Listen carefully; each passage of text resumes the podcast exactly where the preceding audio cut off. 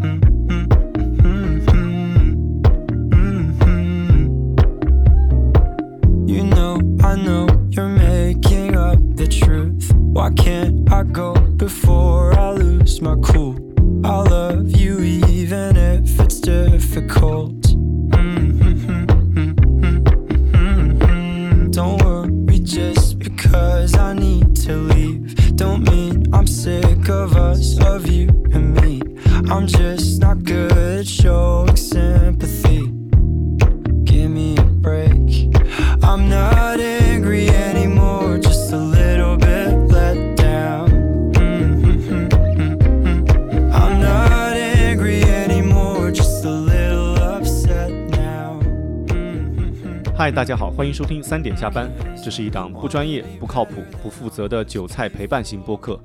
每期围绕着股市和股民生活随便聊聊。我是李永浩。我是星辰。哎，这又到月底了呀，又到了我们每个月来盘点和复盘的一个时刻了。我们来盘一盘这个月的行情以及一些热点事件。哎，星辰你怎么看这个月的行情？来给大家讲一讲你的感受。呃，这个月行情我觉得应该是极度的分化吧，对，就是旱的旱死，涝的涝死。如果没有跟上 AI 主线的话，哎呀，真的是那基本上就是，呃，每次反弹你如果不卖的话，就会心里有一种很坑爹的感觉。哎呀，真的是我我完全能体会这种感觉。但是港股还蛮好的，所以我感觉浩哥应该应该比较爽。对港股有一些反弹，但是港股也是就像你说的，旱的旱旱死，涝的涝死。如果你不小心踩中了一些板块，一些暴雷的板块，那就是涝的涝死了。我反正我就有一个踩雷的，所以你看我们这一期的题目就是三月的行情，既有春风拂面，也有春雷滚滚。我就是被春雷滚滚给惊到了，踩雷了。那我感觉我是感受到的都是呃寒风啊，哈哈，你你倒春寒。我我还是有一点春风的，那你真是一点春天的气息都没有感受到呀。太难了。那你这个倒春寒怎么样？这个月收益如何啊？哎呀，其实我直到跟你做播客之前，我才逼迫自己打开账户看了一眼，亏了三个点，亏了三个点。确实是非常的难受。嗯，哦，对，其实其实亏三个点倒也不算，呃就是说月度的比较大的回撤，嗯但是跟去年比肯定小多了。啊，但是呢，你呃患寡而不患寡而患不均，，对，就中国有一句老话嘛，是，就怕就怕呢，身边这帮做股票的人，好多都在跟你吹这个月赚的怎么怎么样，我我深有感触。难免心里不平衡。哎呀，真的，这太有感触了。我身边的一个大哥，他在今年的一季度，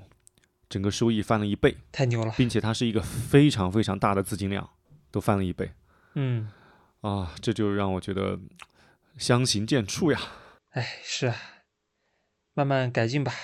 那这个月行情这么分化，我们就在后面的内容中逐渐的拆开来讲吧。我们来讲一讲这个过去这一个月有什么让你印象深刻的热点事件。我觉得热点事件有 SVB 银行的暴雷事件，然后呃 AI 的一个炒作，对，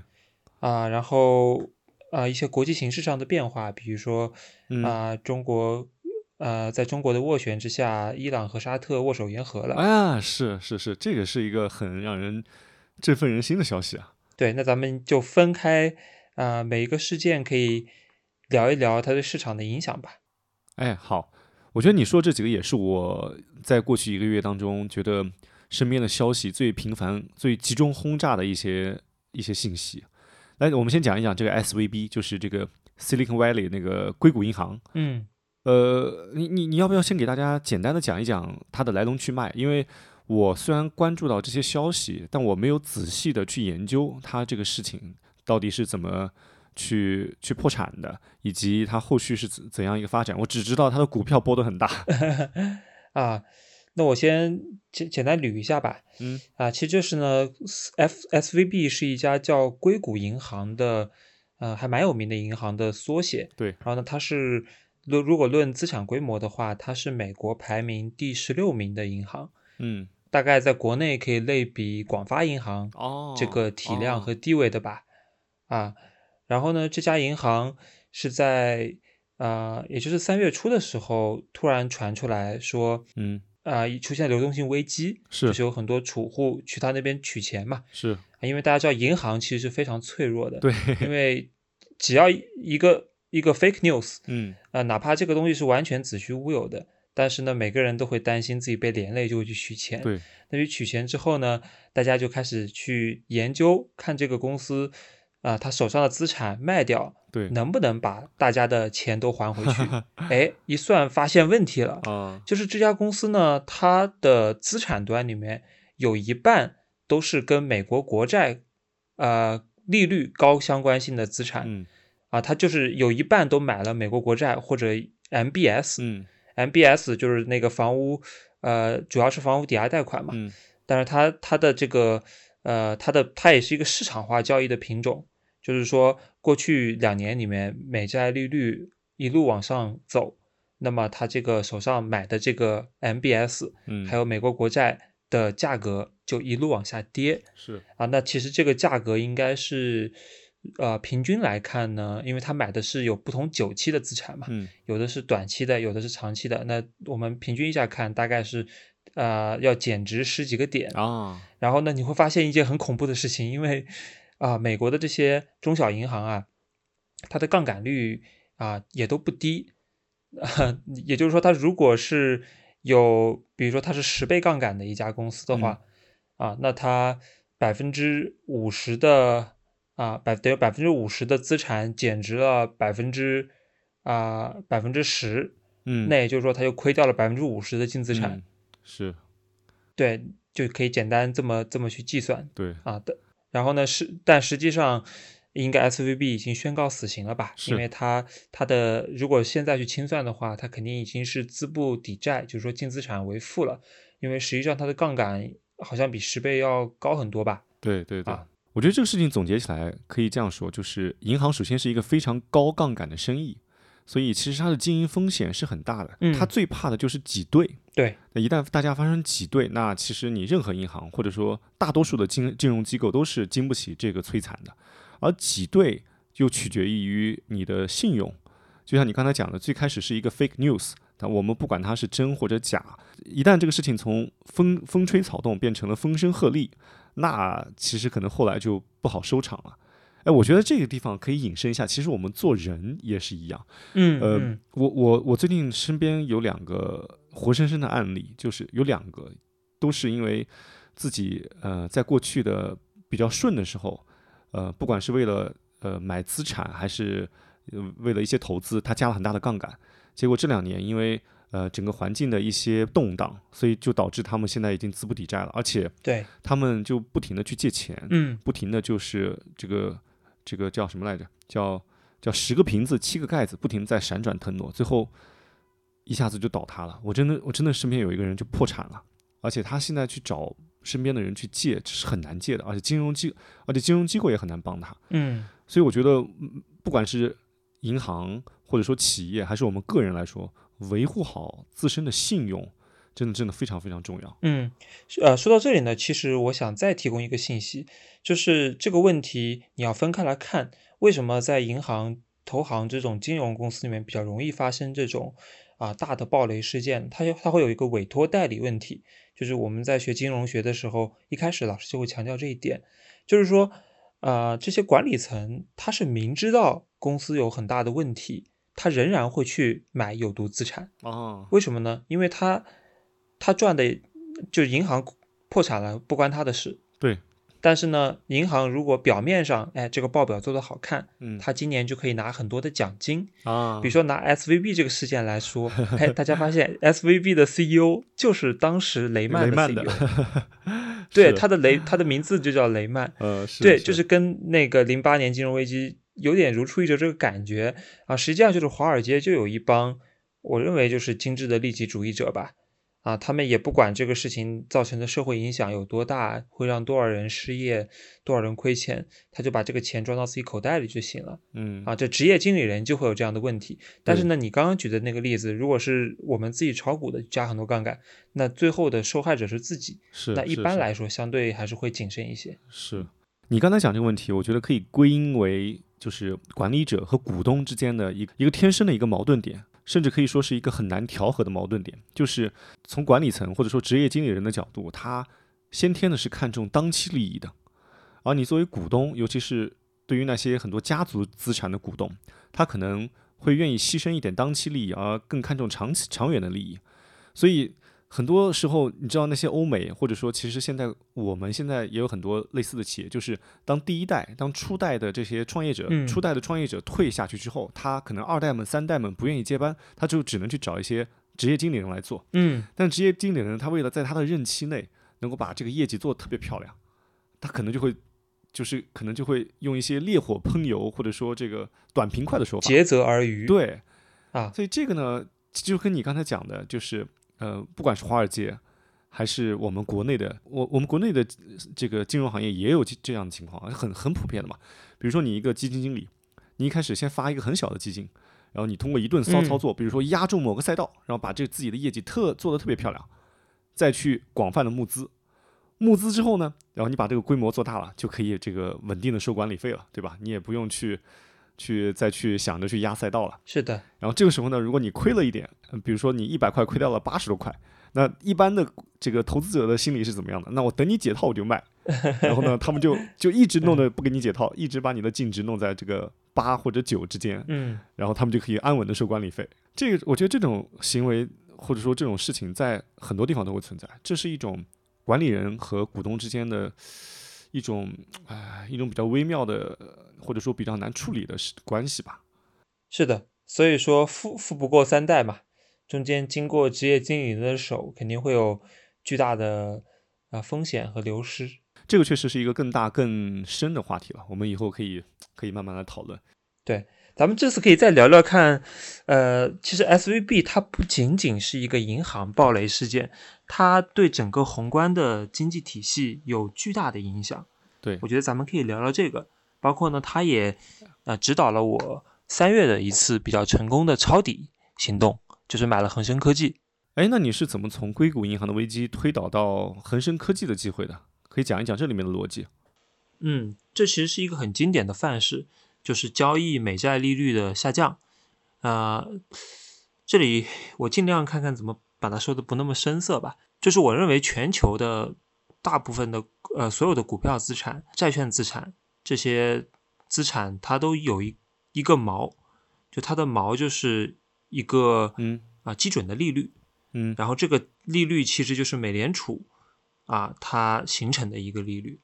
那这个利率涨上去的话，所有的股票就会跌，所有的债也会跌，所有的利率债就会跌。对然后所以说过去两年啊、比较大的变化就是由于美国的通胀比较高，就是说物价涨得比较快，所以说它被迫去进行连续的加息。比如说十年期的美债利率从啊零加到了四个多点，啊，这其实是很大的变化。是就你比如说美国人去买房的话，啊，那原本他贷款等于说不需要还什么利息，但现在他们的房贷利率，美国人的房贷利率到了六个多点是啊，那那那是很恐怖的，就要他等于说买房的成本增加很多嘛是是是，啊。那么其实 SVB 这次暴雷呢，它就是主要就是受到美债利率的影响，就还是刚刚说的，美债利率提高了，会让他手上百分之五十的资产那些 MBS 有巨额的减值。啊，然后呢，它本身又高杠杆，然后就爆了。然后 SVB 爆它只是一个开端，它爆完之后呢，又有一系列的啊中型银行，比如说叫签名银行。啊，签名银行和硅谷银行这两家应该股票价值都已经基本上快归零了吧，就属于说已经实质性破产了。然后一系列银行都受到影响，甚至美国第五大的银行嘉信理财也是国内东方财富网的一个对标者啊。嘉信理财它都有过一天跌了二十个点，就是因为这个报这个是啊美债利率的影响。其实就是大家发现这是所有银行都面临的问题，就所有所有银行的那些资产。啊，都因都因为会计准则的原因，它它的这个损失并没有体现在报表上，但是实际上它那些资产啊，就就是已经减值了，所以它的净利净资产是假的。对，然后这件事情呢，这个暴雷潮啊，对吧？很多人一听上去会觉得，哎，可能是一个危机的开始呃，或者说你应该赶紧先把风险资产清掉。但我当时跟啊、一些大呃老法师讨论之后，我选择了完全相反的路径，说我要去加仓，而且我去加仓最敏感的，对对海外最敏感的资产就是港股。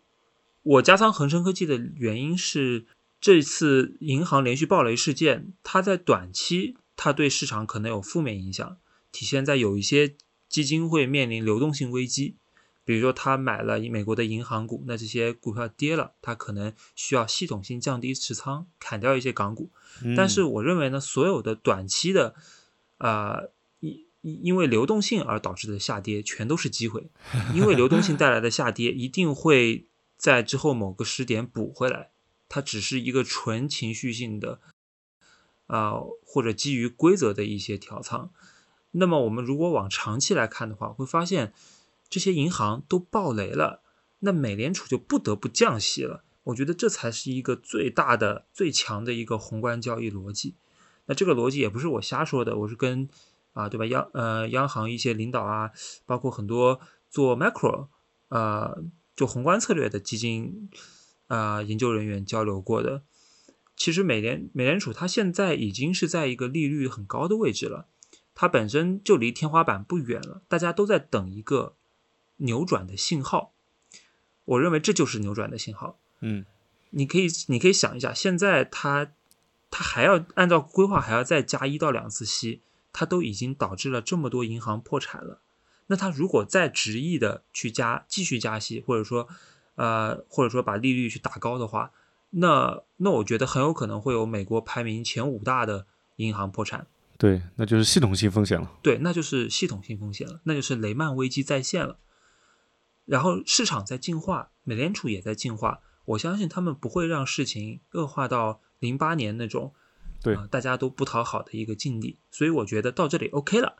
啊，这是什么境地？现在目前就是广发银行破产，对吧？没有没有没有打引号的打打引号的广发银行。就是排名第十六的银行破产，我认为不至于到前五，我觉得前十都不会到，所以这里就是顶了。那资本市场其实会提前预判，就当他觉得你这里是一个升息转降息的顶的时候，他就会提前去交易那些风险资产，是是是，而且尤其是那些现金流在远期的资产，比如说科技股。所以这是我当时买恒生科技的一个主要原因。我认为成长股大牛市开始了，黄金大牛市也开始了，这是一轮巨大的牛市。未来最大、哦最确定的交易逻辑就是美联储的十年期利率从四降到零。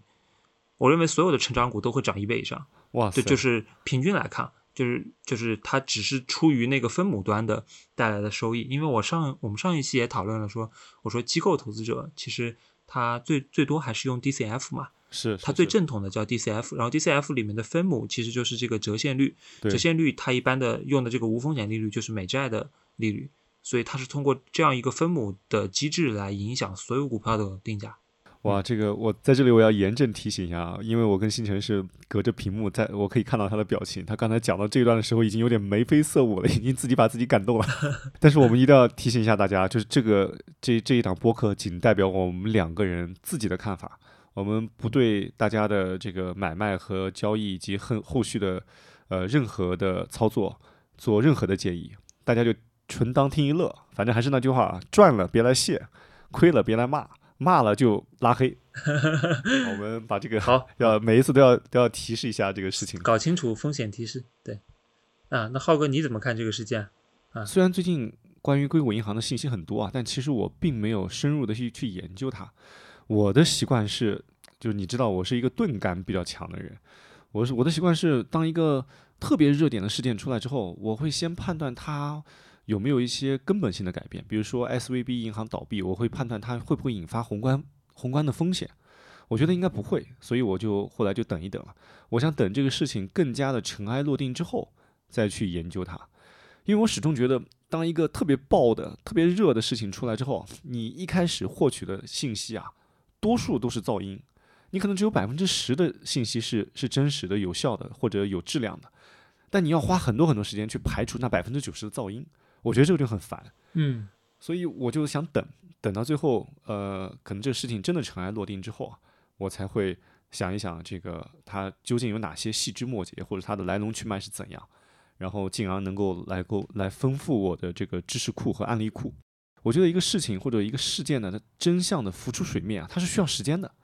它就像这个这个风吹过来，它或者说一个电波向你传过来，它是需要时间的。所以很多时候，我们看一个热点事件，不管是吃瓜，不管是娱乐圈的吃瓜，还是金融圈的一些事情，它经常会有反转。我觉得它可能不是反转，它只是这个信息传递你过来是需要时间。嗯，它可能今天传给你这个信息，明天传给你这个信息，只是它有一个先来后到。所以我习惯会等一等。哎，那句话怎么说来着？让子弹飞一会儿。哎呀，你太巧了，我今天就在看《让子弹飞》的啊视频剪辑。哦，很很经典的电影。对，我觉得你这是一个有智慧的做法。我虽然没有关注这个事情啊，但是我也是进行了一些操作的。我的操作是，我看着这个美国的银行暴雷啊，更加感受到我们的制度优越性，所以我买了一点银行的股票。哎呦，我觉得我们的银行还是。不会暴雷的，当然银行的股票也没有什么没有什么意思啊，只是纯粹做一个配置或者说一个防守型的一个标的，因为很多银行它的股息率还是不错的。对于我这种没有工作又不上班的人，我觉得如果每一天所有的钱都在股市里这样大幅波动的话，会对我的心情、还有我的生活、还有我的家庭都会有影响，所以我会分一部分来做一些相对稳妥的一些配置。哎，聊到银行，呃，像美国 S V B 银行这个破产这个事情，我觉得在我们这边是很难发生的。很难发很难发生的，因为银行还有保险这些大型的金融机构，某些程度上来说是一个国家信用的体现。嗯，我觉得我们在我们这个领导的光明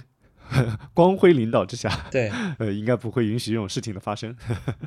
是我们金融体系它的监管会更严格了。但是我买银行股还是觉得没什么意思，我我坚决不建议我们的听众朋友买什么银行股，太没意思了。我们既然来到股市，肯定还是要寻求一些这个刺激和波动，对吧？既然银行这么慢的东西没有意思，我们来聊一聊快的东西。哎，这个月啊，要想快就得就就什么？要想快就得就得搞 AI，对吧？最近那句话怎么说来？死了都要爱，死了都要爱，爱就是 AI，爱 AI 的拼音就是爱，死了都要爱。哎呀，最近这个 AI 的行情啊，真是让人参与其中的人呢，真是爽歪歪啊！没没有参与的，真是把腿都拍断了。你这个月应该是没有参与的吧？要不然你的净值就不会少了三个点。哎，你就别来鞭尸了，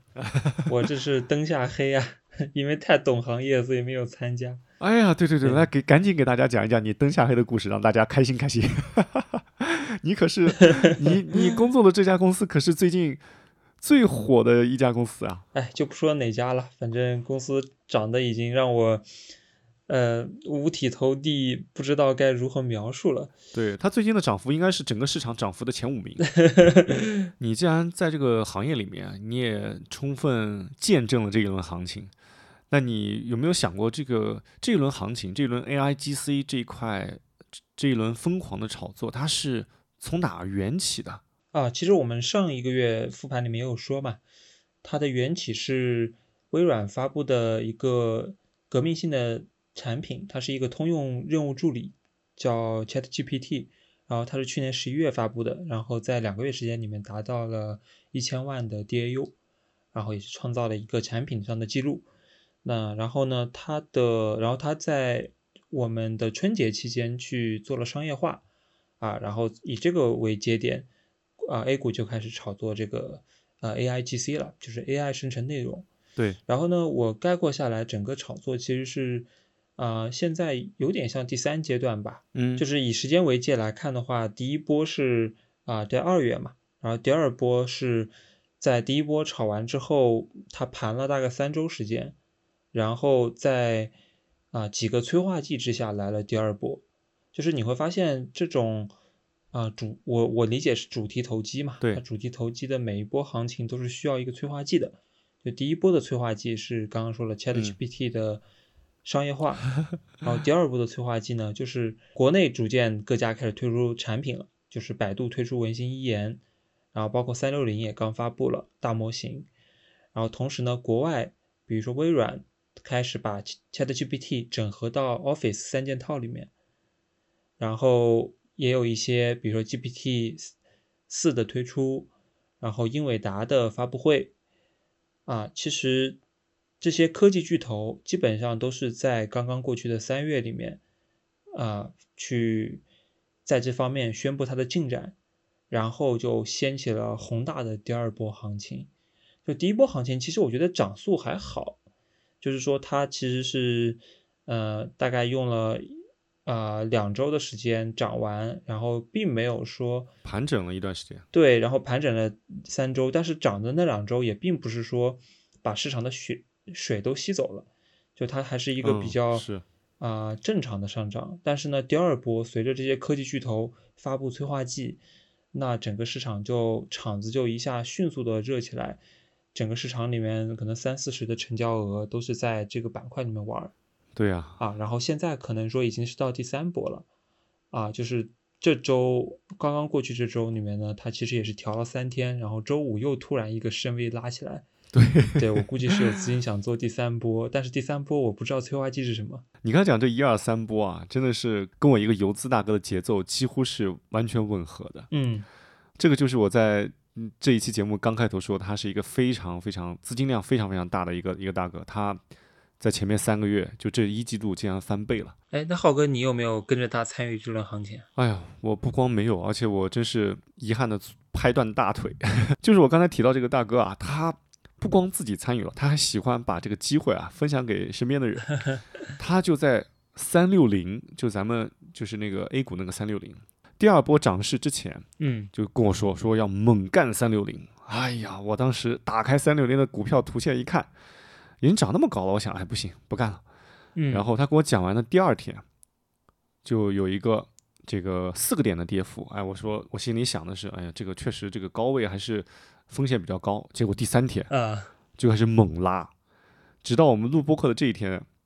如果从他跟我讲的那一天开始算到今天的话，我就是眼睁睁的错过了百分之五十多的涨幅，就可能就两周的时间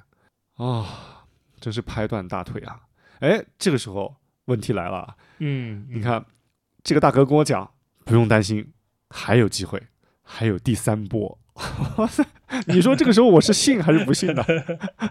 这真的很让人难以抉择啊。你还是你还是别信了吧。对，就是我，嗯我觉得我我我我我我只是这里提一句啊，就是但但我我估计我是不会参与的，因为我觉得在这个时候去吃这个叫什么鱼尾，它如果你吃对了，它确实是这个资金效率最高的一段时间。但是如果你吃错了，它可能回调起来也是很惨的，随便跌几根大阴线下来就百分之三十的跌幅。我觉得在一个相对高位的时候，你你参与进去的盈亏比是很不划算的。就盈亏比就是大概就是说你盈利的概率和你盈利的幅度与你亏损的概率乘以亏损的幅度。我觉得现在这个点进去，可能呃后者的可能性更大，所以我我是不会参与了，我估计我还是不会参与了。就是如果真的第三波像这个大哥所说的来了第三波的话，那我可能会跟他说：“大哥，这个发个红包喜庆一下，微信发个红包，沾沾喜气。”还是不参与了。可以，你这个策略不错啊。其实我我我是觉得呢，嗯、这这轮行情我也很也有后悔过，然后也跟身边很多人探讨过，说呃为什么 miss，呃，我其实觉得总体而言没有太大问题啊、因为第一是我太了解行业了，所以我知道肯定出不了业绩 啊。对，就是，然后第二点呢，是我内心一点朴素的信仰，就是我其实是一个比较长期主义的人，嗯做很多事情我都不希望是以损害别人的利益为代价，嗯呃，或者说只是去短期赚赚取一些东西，嗯啊、那么我定义呢，其实这里肯定是一个复合博弈，啊、嗯因为啊、我很确定到二零二四年，国内的这些公司应该都是没什么业绩的，啊，那如果没有业绩，我觉得一个季度可以原谅，两个季度的话就有点悬了。那如果是两年都没有，那这基本上就可以肯定是怎么上去怎么下来，啊，那这个时候呢，当然我觉得也有艺高人胆大的朋友可以去赚钱，啊、但是呢，大家一定要想一想，就是说什么人会最后来给他承担这个费用嘛，对，对吧？如果总体而言，大家平均在这个位置进去是要亏三十个点的话，那 那那那你赚，就比如说你赚了二十个点，那可能意味着另外有个人要亏五十个点。是 是，是对对对，所以我出于这一点洁癖，我是呃不太愿意去参加复合博弈对啊。但是呢，呃，我觉得可以反思的是，其实，在第一波的时候应该重仓，嗯就是它，我觉得是还是按咱们刚刚的三波这个分型来看嘛。嗯然后就是第一波，它属于一个本身在计算机的这个 TMT 板块，它的配置基金配置很少嗯。啊，市场估值很低，然后又碰上了一个产业革命，对。啊，而且这个产业革命其实是故事非常大的，我认为它嗯。是一个最高级别的主题，所以说哦。它才能引起这么大的一个波澜。就像我上一上一波概括的嘛，对对对，改变人类，说这个一等的主题是改变人类、改变世界，二等的主题是改变中国，三等的主题是改变行业，对吧？这个是改变世界，所以要用是梦率来估值，对吧？我们上一期里上一期聊的是梦率，要是心有多大，梦想就有多大了。是的。所以说这波行情呢，其实第一波虽然说上车点也没有特别舒服，因为嗯基本上海天瑞声这种都是直接开百分之二十的，科大讯飞这种是直接开十个点，是也就是说，但是呢，那个时候面对一个非常好的主题，而且本身位置足够低，那我觉得也是应该去上的，因为你亏也就亏十个点吧，嗯。啊，然后这是第一波，然后第二波呢，它基本上是这个板块涨起来，嗯，二三十吧，然后在盘整的这样一个位置，然后这个时候呢，如果让我来反思的话，那我应该参与的是什么呢？我应嗯。该去找一些这条主线下面的还没有被挖掘的分支，嗯。比如说啊，第一波可能炒的这个呃呃炒这个算力，呃算算力炒的比较凶的时候，我可以去看看应用啊，啊，对吧？AIGC 它其实可以改变很多行业，比如说啊游戏、教育、呃制药、呃那广告，嗯呃就是很多行业其实它都可以通过降本增效的方式去去带来一些影响嘛。呃，那么炒算力的时候，我可以去看应用，对吧？那么炒应用的时候，我又可以去看看算力。那算力它也不只是芯片，它有很多方面，比如说啊服务器啊或者里面的光模块一些新的技术，比如 CPU 这种。对，所以我是觉得呢，在如果这个东西已经走成了主线，你又觉得已经涨起来这些龙头比较高的话呢，那其实嗯是可以去挖掘里面的一些新的机会的。嗯然后这这这是我觉得在第二波里面的一个教训，但第二波我自己也挖到了一个做 AI 制药的公司。哦。啊，哦它也是稍微弥补了弥补了一下遗憾吧。哦是是，然后呢，但是第三波，啊、根据我的经验，一般第三波呢，那我就挖掘的事儿我也不太想做了，因为 如果这个行情已经被我定义成，就是说在第二波里面大家都已经充分挖掘过各个分支了，嗯。那你以为挖掘出来的预期差，可能就是这个东西真的不行。嗯所以当我自己把它定义为第三波的炒作的时候，呃，我我会呃我会把所有跟这个有关的东西都呃都列入不能买的清单里，但只是我个人的看法。嗯删除自选股，相忘于江湖。我觉得你提供的算是一个很好的思路，可以供大家来参考。但是这种极其热点的行情，怎么说呢？咱们只能在静观其变吧。我们俩都没有深度参与到当中，只能祝大家能够祝那些参与其中的能够赚大钱，祝那些没有参与其中的能够抓住下一轮热点。是的，聊到下一轮热点，我们来聊一聊其他的热点事件。你刚才讲的还有一个就是这个伊朗和沙特，他们在我们的撮合之下握手言和。哎，我觉得这个也是一个值得好好讲一讲的事儿。对，这也是一个能够改变未来好几年世界格局的事情，因为他们两家呢是世仇，对对是有几几百年的这个民族矛盾啊。是，啊，宗教矛盾啊，它是它是属于什叶派、逊尼派两派不同的啊宗教，嗯，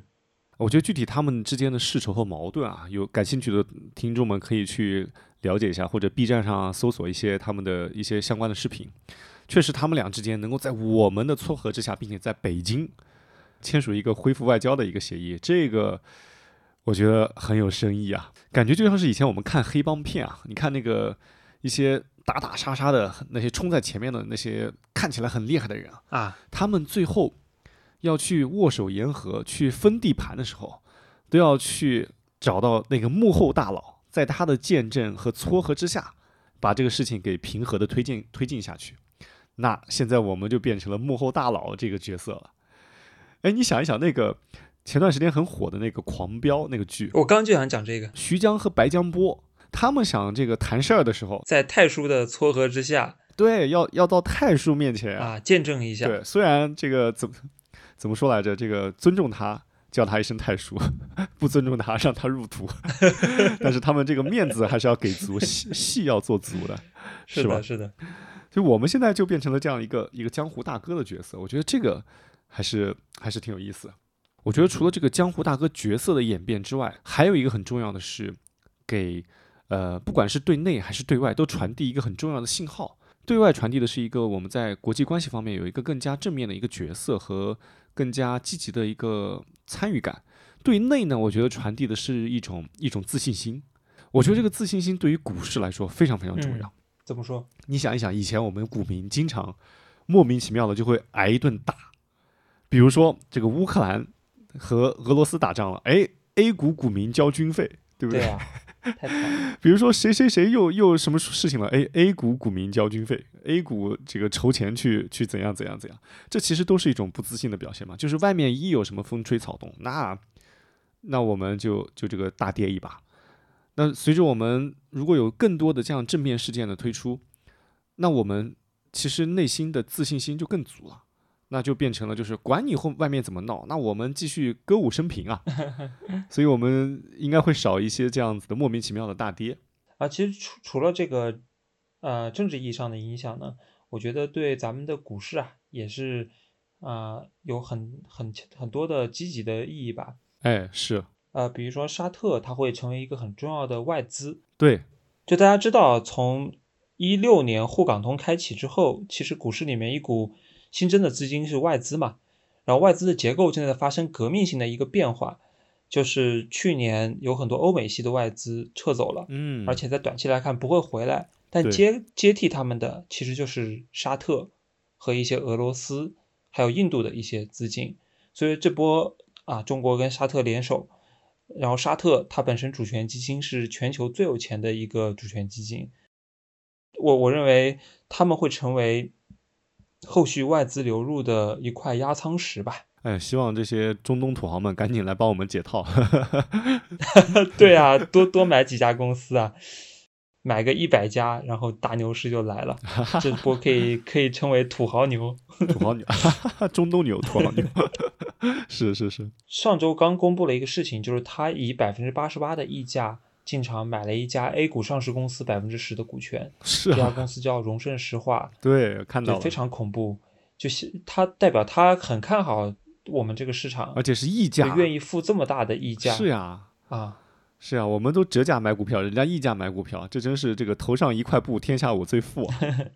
对的，哎，那你参与到这个荣盛石化的这一波行情当中了吗？嗯，其实没有什么可参与的行情，呃，因为因为已经已经一字板买不到了嘛。啊，对，这个比较突发。对，我是我是抄了一点那个荣盛石化的一个姊妹公司吧，叫同坤股份。同坤股份，他们都他们的他们是同一块资产的那个股东。哦，这个我还真不是很清楚。你你呢？有参与吗？我没有参与荣盛石化，就像你说的，它呃就一字板的嘛。但是我参与了中石化。但我参与中石化不是因为得知沙特或者伊朗会对我们这边有什么影响，而是因为我之前一直在讲中特估嘛，嗯，所以，呃，我我我不光中石化、中石油、中石化、中海油三桶油我都有，整个一季度也确实在这个中特估的带领下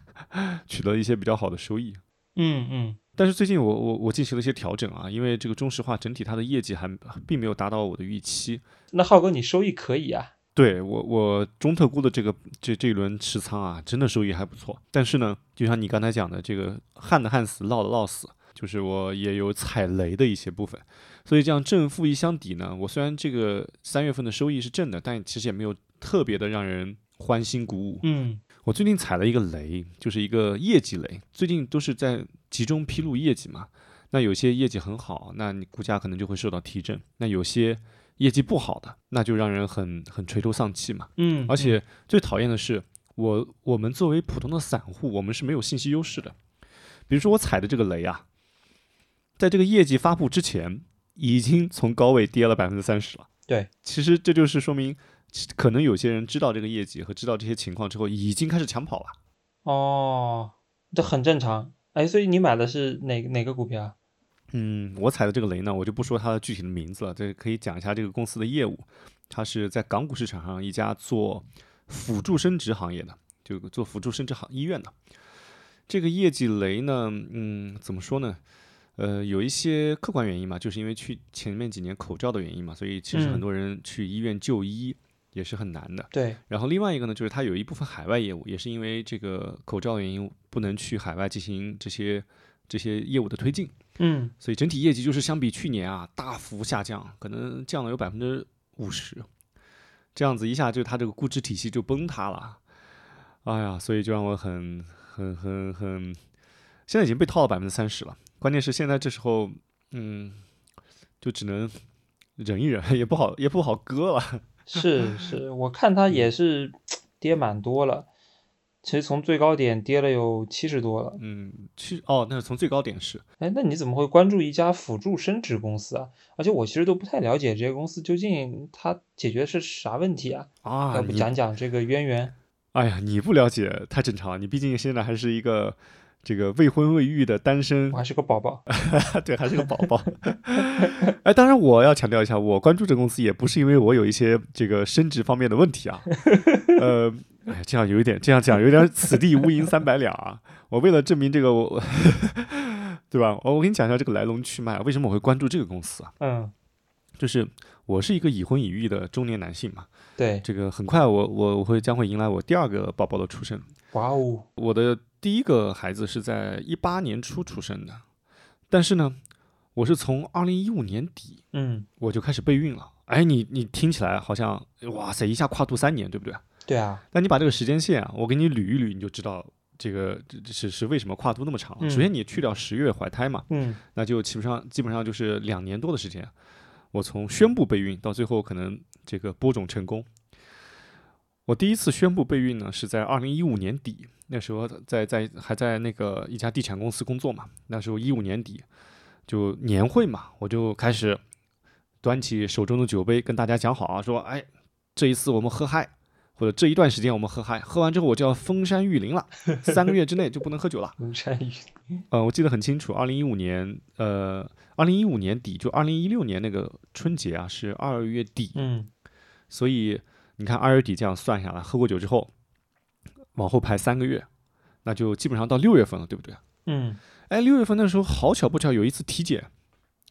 体检呢，其中有一个项目是要拍什么 X 光的，嗯然后呢，我就就很不经意的就拍了嘛，因为公司做体检，我想能查都查了呗，对然后就拍了。拍了之后回去，我老婆就问到这事儿，她说你有没有拍 X 光？我说拍了，她就很生气，她她就说你怎么能拍那个东西？说那个东西 对有可能会造成你的某些这个变化，哦，什么变化？就是它有可能会造成胎儿的畸形，就你的概率会增加一些。哦，因为我老婆是在医哦院工作，所以她她经常会看到很多这个可能有一些问题的这些胎儿，她就很害怕嘛。你想一个妈妈，她很害怕这些事儿，明白。所以她就说：“那好，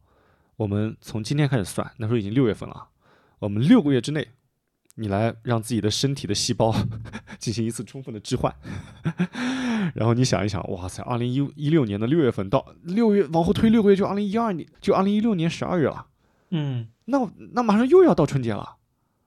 是不是？你春节到年底就很难很难免不跟别人喝酒啊。对，然后我就说，那那就算了，那就直接拖到明年再说嘛，对吧？然后二零一六年底，就是二零一七年的年会，我又一次端起酒杯，跟身边的同事和朋友们说，这次大家喝好。呃喝完这一轮或者喝完这一段时间，我就不喝了，我要封山育林了，我要 我要这个你们都不要找我喝酒，我要我要准备封山，我我要准备生孩子了。嗯然后二零一七年的春节之后，又往后推三个月，就差不多五月份了嘛。五月份之后，我记得是二零一七年的五月五六月份有一次很重要的饭局，嗯那个那个客户啊就跟我说：“哎呀，你喝点酒呗。”我说：“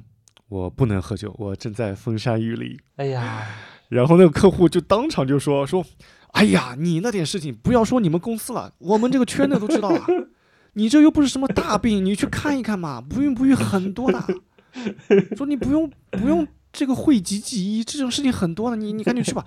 哇塞，你你说我我真是有百口难辩啊。”哎呀，好尴尬啊！就男人的尊严啊！好尴尬。我说，哎哎，他说，哎呀，他说你不用不用太过于担心这个事情很多。现在你想，大家生活压力这么大，然后健这个生活习惯也不健康，现在这个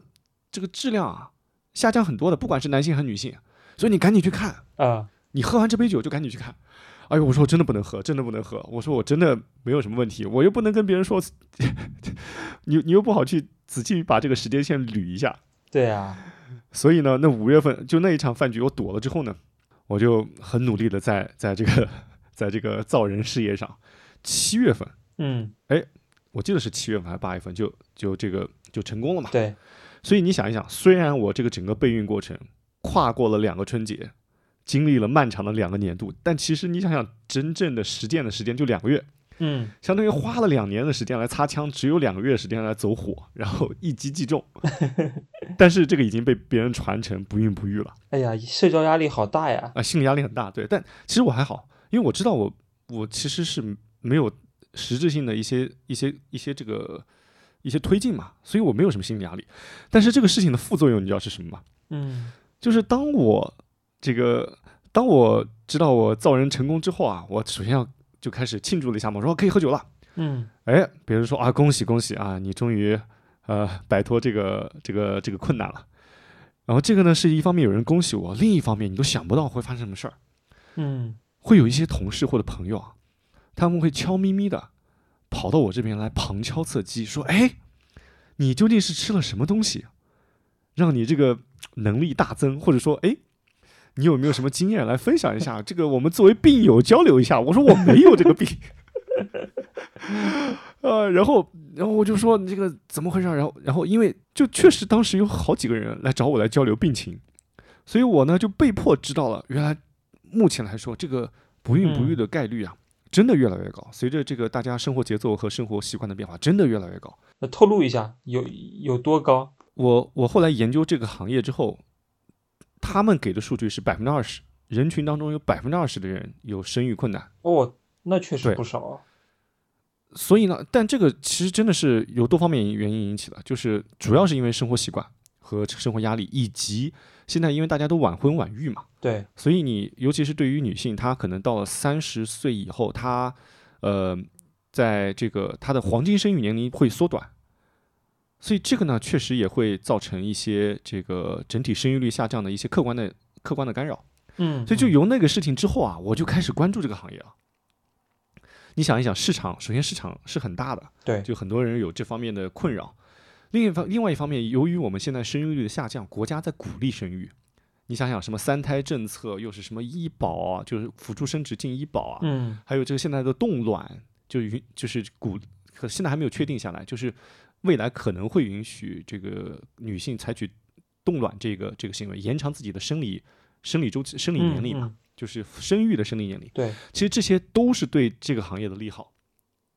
所以呢，我就买了一些这个股票，哪知业绩爆雷了。哪知，哎呀，哎呀，这个踩雷是很痛苦的。当然，被别人误认为不孕不育也是 也是会有些压力的。呃，在这里强调一下，这个这个确实是一个很正常的一个一个现象，我觉得完全没有什么可避讳的。哎呀，这个就是我买这个公司呃的来龙去脉，以及现在我被套了百分之三十，我真的不知道后面该怎么干。但我听了他们的业绩会啊，我觉得还是还是可以期待一下吧，就是今年应该会有一些好转。我希望能够解套，能够保本出，再也不想，碰这个。这就没有没有没有那个当年的义气了。你怎么能保本出呢？这还是当年的浩哥吗？哎呀，还是这个，当时那个追求五倍股、十倍股的少年吗？哎呀，所以这叫什么来着？这个叫叫屠龙少年终于变成恶龙，对吧？终于变成了自己讨厌的模样，哎，对我就也想说这个，就想保本出了。对，变成了一个讨厌的，只追求只追求年化三十的。我三十，现在十五 或者十我就满我就满意了，还百分之三十，哎呀，哎，这个这就是哎踩雷的经验啊。人在河边走，哪能不湿鞋呢？对吧？总有多多少少会有踩雷的时候。嗯，是啊，哎呀，分享完我踩雷的经验，可以让大家呃轻松舒缓一下。哎，我们接下来聊一聊你后面看好的一些板块吧。哎，好呀，那我我们也是一个定定期的环节嘛，对，定期的啊、环节。那我就对我觉得这个位置地产板块应该还是不错的，哦，地产板块啊啊，至至少会有一个阶段性的上涨吧。啊，它的逻辑是这样的，呃，主要是看线，这是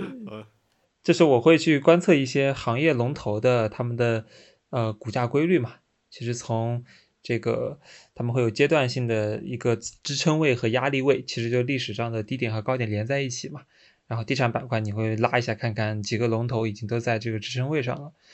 然后呢，第二点就是呃，我觉得它的长逻辑其实非常好，就是它其实在一个逻辑不断变好的情况下，那这个时候我认为股价是没有理由去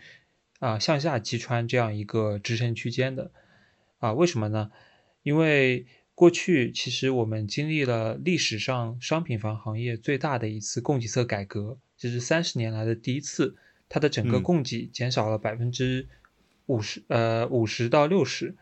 嗯。啊、当当当然呢，它在去年的需求也下滑了百分之三十到四十，但是呢，你会发现它的供给下降是不可逆的。是是这一些爆雷了的民企啊，它退出市场之后，它大概率就算有钱了，也不会再回来，因为这个行业已经给它留下了不可磨灭的这样一个痛苦的记忆。啊，那么，那么，但是呢，需需求端下滑了三四十，我认为是有可能回来的。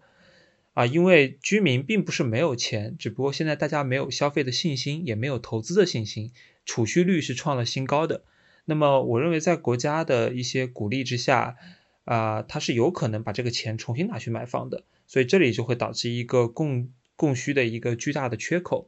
然后反映在房价上。其实我认为未来两三年里面的新房价格，啊、核心的地段应该来说也是会有一些涨幅的，啊，因为大家不没有拍地嘛，嗯。拍的地少了，啊，那么盖的新房也就少了，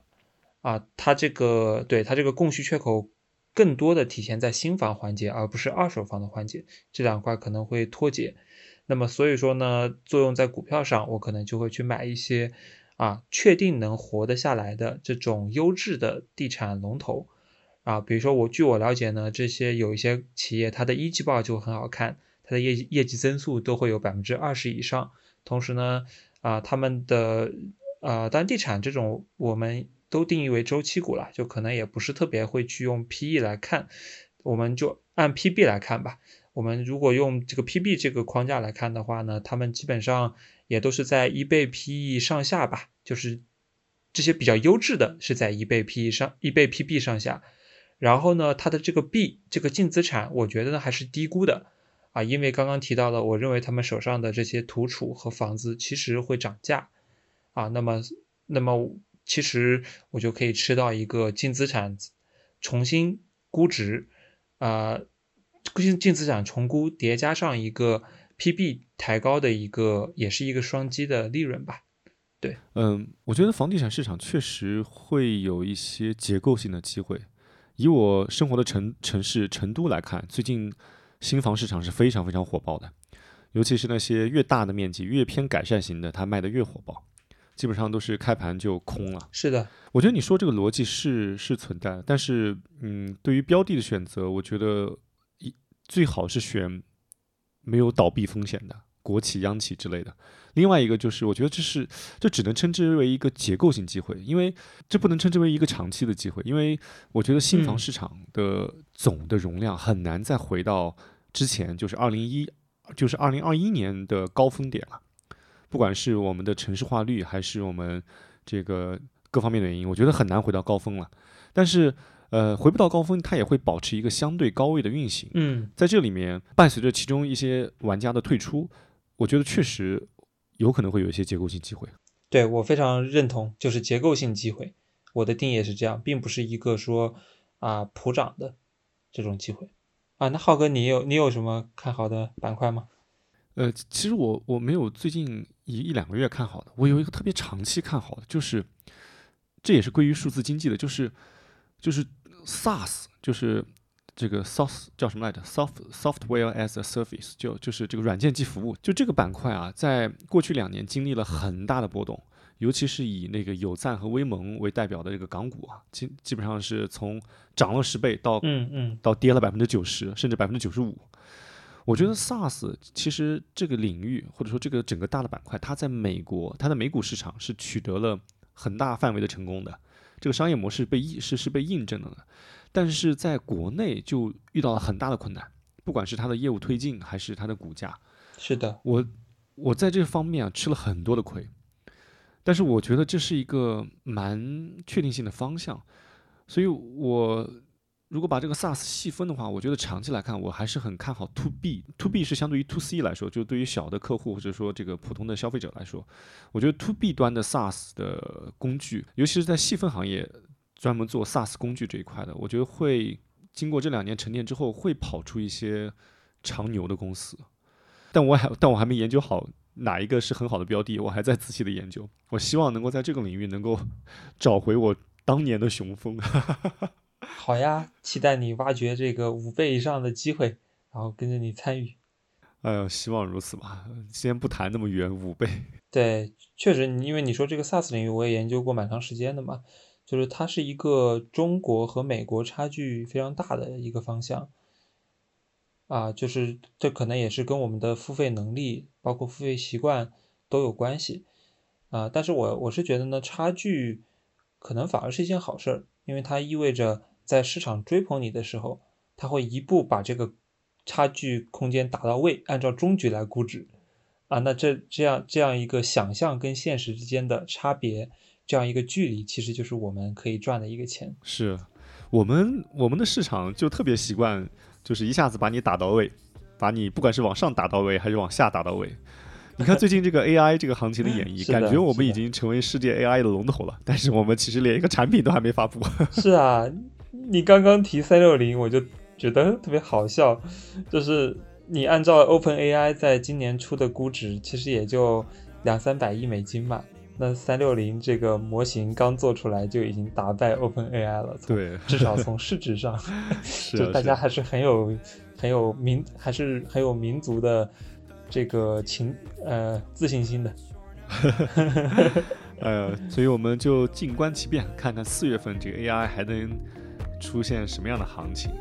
我们就一起期待下个月吧。好，好，那今天就先这样子，那反正这是我们一个例行的月度的一个闲聊，就当陪大家聊聊天了。好，希望下个月我能回正吧。好，那就先这样子喽。I'm not angry